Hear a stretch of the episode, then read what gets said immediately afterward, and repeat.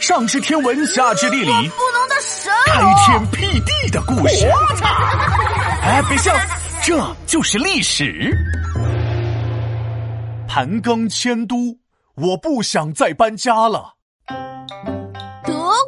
德国，德国的首都是是柏林。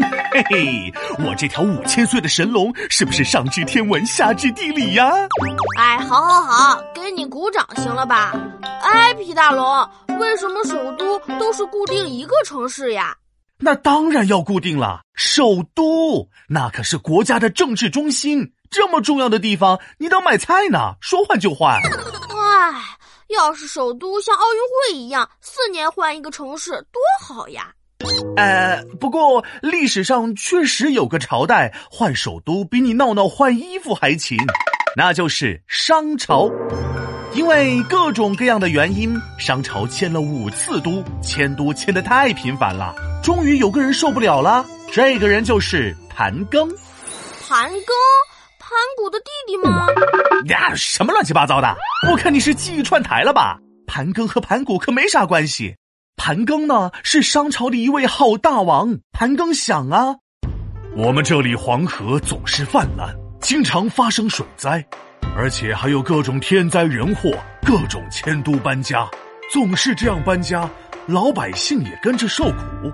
现在这个首都也不是很好，我决定了。要选一个灾害少的好地方作为首都，从此不再迁都了。对啊，我也不喜欢搬家，搬家好麻烦的。我呢，喜欢永远住在大别墅。还大别墅呢？人家盘庚搬家可不是为了住什么大别墅，他要找的是一个黄河不会泛滥、土地肥沃、安静和平的地方，作为商朝永久的首都。为了说服大家支持自己。盘庚的小嘴吧吧的就开启了“谁是演说家”的模式。Ladies and 乡亲们，咱们商朝以前是多么强大呀！虽然现在我们这边有点乱，啊，但是没关系，只要我们回到商汤的故乡，重新建都，学习祖先们的制度，咱们商朝一定能重新发展起来。盘庚虽然不会开天辟地，但是呢，这演讲能力是非常 OK 啊。那是，人家把老祖宗商汤给搬出来了，听得大家是老泪纵横。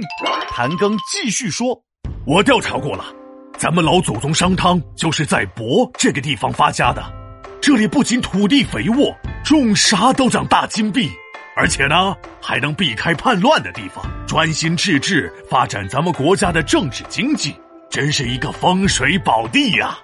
大臣们听得一愣一愣的，觉得盘庚说的太有道理了，就同意迁都了。哦，盘庚迁都喽！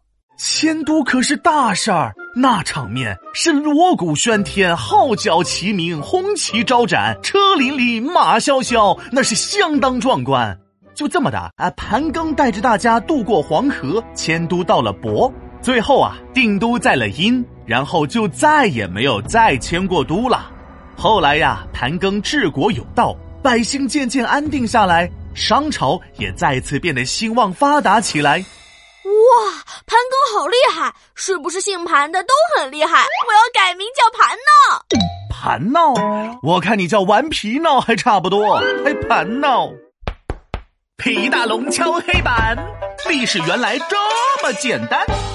盘庚非常有想法，祖宗规矩做砝码，迁都到阴定江山，商朝中兴真不假，嘿，真不假。